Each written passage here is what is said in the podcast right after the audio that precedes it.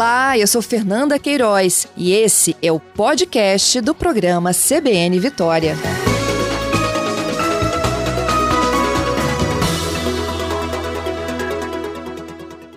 Vou convidar para esta conversa agora o secretário de Estado de Governo, Gilson Daniel. Bom dia, secretário. Bom dia, Fernanda. Bom dia a todos os ouvintes da Rádio CBN. Bom, secretário, em tese, a quarentena começou desde a zero hora de hoje, né? Isso, o decreto foi publicado ontem, 4838R. É um decreto que traz medidas restritivas em favor da vida, que iniciou na madrugada dessa, né, dessa quinta-feira. Entendido. Secretário, o governador falou né, de que não gostaria, mas terá que fazer essa fiscalização, que vai contar com a ajuda dos municípios, das forças de segurança. Há previsão né, de se fechar o estabelecimento, aquele que não estiver cumprindo as ordens. Há uma tentativa de diminuir a circulação de pessoas, inclusive no transporte coletivo. A reportagem há pouco disse que, apesar do governo estar monitorando aí que houve uma queda de 50%, tem ônibus que circulam com algumas linhas específicas ainda muito cheios. Eu estou recebendo fotos aqui ó, da equipe de fotojornalismo de A Gazeta, Expedito Garcia, com muitas lojas de roupas abertas, confecções de um modo geral. O senhor já foi prefeito, né, Gilson? É uma adesão que não só da, da sociedade em si, mas tem que ter um movimento aí do município. Sim, Fernanda, nós tivemos uma reunião ontem com 63 prefeitos, representação de todas as cidades, onde o governador Renato Casagrande orientou os prefeitos. Nós temos um grupo grande de prefeitos de primeiro mandato, prefeitos que não tinham sido prefeitos antes e que estão é, assumindo o mandato num momento muito difícil, né? A pandemia, nesse momento, é, o nosso número de leite ultrapassa 90%, nós temos um decreto de quarentena de 14 dias muito restritivo, principalmente com as questões econômicas.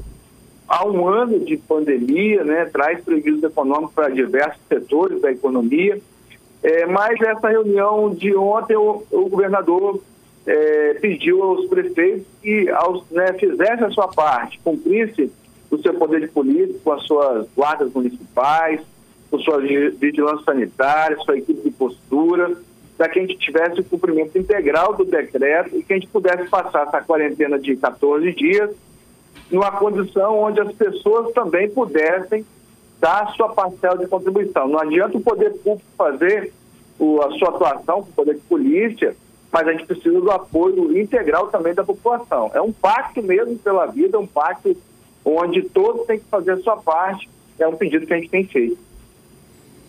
É, exatamente. É, hoje eu recebi, inclusive, mais cedo, um decreto de Santa Leopoldina, né? Eu até pedi a minha equipe aqui para dar uma apurada, mas tem um item lá, por exemplo, de lojas de confecção em geral, armarinhos, papelarias, artesanato, poderão funcionar com atendimento restrito a uma pessoa. Não era isso, né, que estava combinado? É, isso não pode né? Mesmo com o decreto é, municipal, vocês acabaram de falar isso, né? E é a forma correta. É, o prefeito ele pode sim, na autonomia do, do, do município, é, editar decreto, mas que seja mais restritivo do que o decreto publicado pelo governo do Estado. Decretos que é, liberam o comércio, o Ministério Público está atuando, está notificando os prefeitos, está é, entrando com medidas é, jurídicas para que esses decretos não tenham validade alguma. Entendido. Tem uma fiscalização também por parte do Tribunal de Contas. Isso. É, ontem, na agenda com o governador, nós tivemos a, a participação do nosso presidente Rodrigo Chamonte, temos a participação da, da doutora Luciana do Ministério Público, e eles foram é, taxativos com relação à questão do descumprimento do decreto. Então, é, os prefeitos, a sua maioria, utilizaram a palavra, falaram de apoio ao decreto. São medidas que os prefeitos estão tomando, eu acredito que eles vão recuar, porque não tem validade nenhuma um decreto que seja é, mais liberal do que o atual decreto de quarentena de 14 dias. Uhum. É, secretário, eu soube também que vocês estão aguardando algumas notas técnicas para incluir alguns setores, como, por exemplo, óticas, estacionamentos e transporte de cargas. Procede isso? Transporte de carga já está no decreto autorizado, né? Transporte de carga. Agora, com relação a, a óticas, com relação a alguns outros itens que a gente tem tido questionamento, a equipe está reunida agora para poder é, orientar com relação a essas questões, tá? Eu não tenho como falar agora, porque estão conversando ainda, mas acredito que até após o almoço já teremos essas questões já definidas. Uhum. Como é que vai se dar né, a, a, o acompanhamento de vocês eh, e a executiva estadual com relação a todas as medidas que foram previstas? Isso pode ser sendo calibrado ao longo dos próximos dias? Por exemplo, eh, se a gente perceber que não há adesão nos primeiros dias, algo mais é apertado ou o decreto é por 14 dias mesmo e essa expectativa vai ter que esperar os 14 dias? É, a perspectiva é esperar o resultado dos 14 dias. Nós temos uma equipe de, de controle e comando, que é coordenada pelo nosso secretário Álvaro Duboc, que está reunida agora com as forças de segurança, com a CEF, com as polícias, é, com o Corpo de Bombeiros, que tem feito um grande trabalho na atuação da fiscalização. Então, é, nós, governo do Estado, iremos atuar para o cumprimento do decreto. É claro que é, muitas demandas dependem também do município, do poder de polícia do município, da atuação de uma, uma cassação de alvarás daqueles que estão infringindo o decreto, como também, assim, é, é, o que a gente tem pedido, Fernando. Nós precisamos da adesão é da população. A população uhum. precisa entender o momento que estamos vivendo. Nós estamos vendo todos os dias noticiários morrendo quase 3 mil pessoas, 2.700 pessoas por dia. O Espírito Santo não é uma ilha, não está fora disso. Nosso número de leitos já ultrapassa 90%. O número de contágio é gigantesco. O Nésio tem falado isso o tempo todo, está rouco de falar do número de contágio. E aí nós precisamos não ter aglomeração, nós precisamos do uso de máscara, precisamos que as pessoas se cuidem. É isso que o governo quer. O governo não quer ficar fiscalizando, ficar usando o seu poder de polícia. O governo quer é que as pessoas entendam que esse momento, desses 14 dias, nós precisamos de um pacto estadual, um pacto capixaba, para que a gente tenha menos mortes, a gente tenha menos pessoas buscando o sistema de saúde. Nossa pressão do sistema de saúde é gigantesca. Nós estamos abrindo e abrindo leite. O Espírito Santo é o estado que mais tem leite per capita e nós não estamos dando conta. Então a gente precisa realmente mais do apoio da população. É esse é o nosso pedido. Entendido. Secretário, mesmo que a gente tenha né, um decreto publicado, a população, de um modo geral, sempre nos demanda aqui sobre isso. Pode, isso não pode? O senhor me ajuda aqui a esclarecer algumas coisas para os nossos ouvintes? Se eu, é... se, eu, se eu, conseguir te dar todos os esclarecimentos, eu queria só falar. Na, no site da, do governo do Estado, é, tem o portal Covid e lá tem perguntas e respostas. São Excelente. muitas perguntas que as pessoas estão questionando, começa questionando ele é, está disponível lá no site do governo do estado. Uhum. Mas pode Acho que a gente poderia começar falando do que, o que, do que do comércio pode abrir. Bem, é, nos, nos, é, no artigo 2 do, do decreto 4838R, diz que, que são atividades essenciais. Então, eu posso relatar aqui os serviços de assistência à saúde, incluídos serviços médicos hospitalares, os serviços públicos considerados essenciais, aí, os serviços de segurança, né, são serviços de algumas secretarias de, de, de governo que são essenciais à população. Atividades industriais, a indústria pode funcionar. Serviços sociais de atendimento à população de rua e, e vulnerabilidade pode funcionar. Atividade de segurança pública e privada, incluindo vigilância, guarda, custódia de presos a promoção, distribuição, comercialização, entregas realizadas é, presencialmente ou por meio eletrônico de produtos de saúde, higiene, gêneros alimentícios, incluindo as atividades agropecuárias, farmácias, comércio atacadista, hipermercados, supermercados, mini mercados, hortifrutis, padarias e lojas de produtos alimentícios. Está liberado, né? Uhum. Atividades de produção, distribuição e comercialização de manutenção e reposição de assistência técnica, monitoramento inspeção de equipamentos de infraestrutura, instalações é, de escadas rolantes, equipamentos de refrigeração e climatização, é, produção, processamento e é, disponibilização de insumos, de insumos necessários a serviços essenciais, incluindo lojas de insumos agrícolas, lojas de material de construção. Então, as lojas de material de construção então, um grande questionamento também pode estar aberto. Né? Nesse período, as pessoas têm que fazer as manutenções em casa, aproveitam é, esse período de quarentena e podem utilizar do material de construção.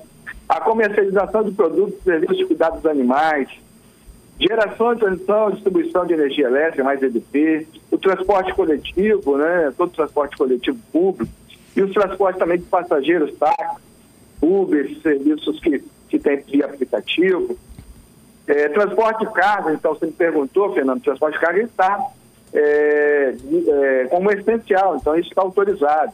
Uhum. Casa de peça, de reparação de veículos automotores, telecomunicações e internet, serviços relacionados à tecnologia da informação e processamento de dados, como data center, serviços funerários, agências bancárias, essa aqui é, uma, é um item que foi incluído, agências bancárias, para a gente não ter aglomeração na porta é, das, das agências bancárias, então as agências bancárias e a instituição financeira de fomento, é o caso do BAN, está autorizada, as casas lotéricas também, e aí a gente pede os municípios que nos ajuda é, na organização dessas filas, onde tiver filas, os serviços postais, a atividade da construção civil, então toda a construção civil está tá autorizada ao funcionamento, é, a produção de petróleo, a produção, distribuição e comercialização de combustível, então os postos de combustível, as, as distribuidoras de gás são é, também liberados. Produção, transporte, distribuição de gás natural também está liberado. Serviço de distribuição de água, incluindo as distribuidoras de água a granel, também está liberada. Atividades de jornalismo, serviço de radiodifusão sonora, edições e imagens. Inclusive, os municípios vão locar carros de som para poder passar é, no comércio, passar na praia e orientar os municípios com relação ao que pode e o que não pode. Serviço de limpeza urbana, coleta de lixo. Os hotéis e pousadas podem funcionar até 50%. E as atividades de, de igrejas e centros religiosos, aí é, no decreto a gente orienta que os cultos e missas sejam é, de forma online né, e o que se houver atendimento da assistência social seja de forma é, agendada e, e, marcada com a única pessoa. Né? Aqui eu já fiz um, eu já fiz mais ou menos um relato, né? Um apanhado. Pesca, no mar também está liberado. Então, apanhado do que é essencial, né? Do que é essencial. É, mas as pessoas tiverem dúvidas, Fernando, o portal do governo do estado ele está bastante é, com bastante perguntas e respostas, onde as pessoas podem buscar essa orientação. Ok. Bom, eu tenho aqui, olha, alguns ouvintes me relatando, né, a realidade dos seus bairros. O Márcio, ele me fala que no bairro de Fátima há muito estabelecimento que é não essencial funcionando, assim como em Porto Canoa. É, tenho outro aqui, o Gerson, dizendo que em Vitória, Parque Atlântico está funcionando normalmente, tem muita gente circulando por lá. Os parques não deveriam ser fechados? Os parques? Sim. São obrigatórios, é, obrigatórios estarem fechados. Parques, é, toda essa parte de, de praças públicas, né, estão proibidos de, de funcionar. É, isso está uhum. no artigo 7 das medidas sociais, né? Então, praças, parques, jardins públicos, campos de futebol, quadras públicas de esporte, ginásios é, e espaços equivalentes a eles estão proibidos de funcionar. Ok. Tenho vários de Cariacica, João Luiz, o Cristiano, o Roque. Em Campo Grande, Expedito Garcia, tem loja de móveis, tem bares, tem roupas, muitos ambulantes também, com barracas na avenida. Nada mudou, muita gente sem máscara, inclusive. É, o Sérgio me falando do centro de Vitória, ele pergunta sobre, especificamente lojas americanas. Eu me lembro que na, no ano passado, lojas americanas era considerada gênero alimentício, né? E por isso que ela podia funcionar. É, essa, essa polêmica, o governador até na reunião é, falou sobre isso, né?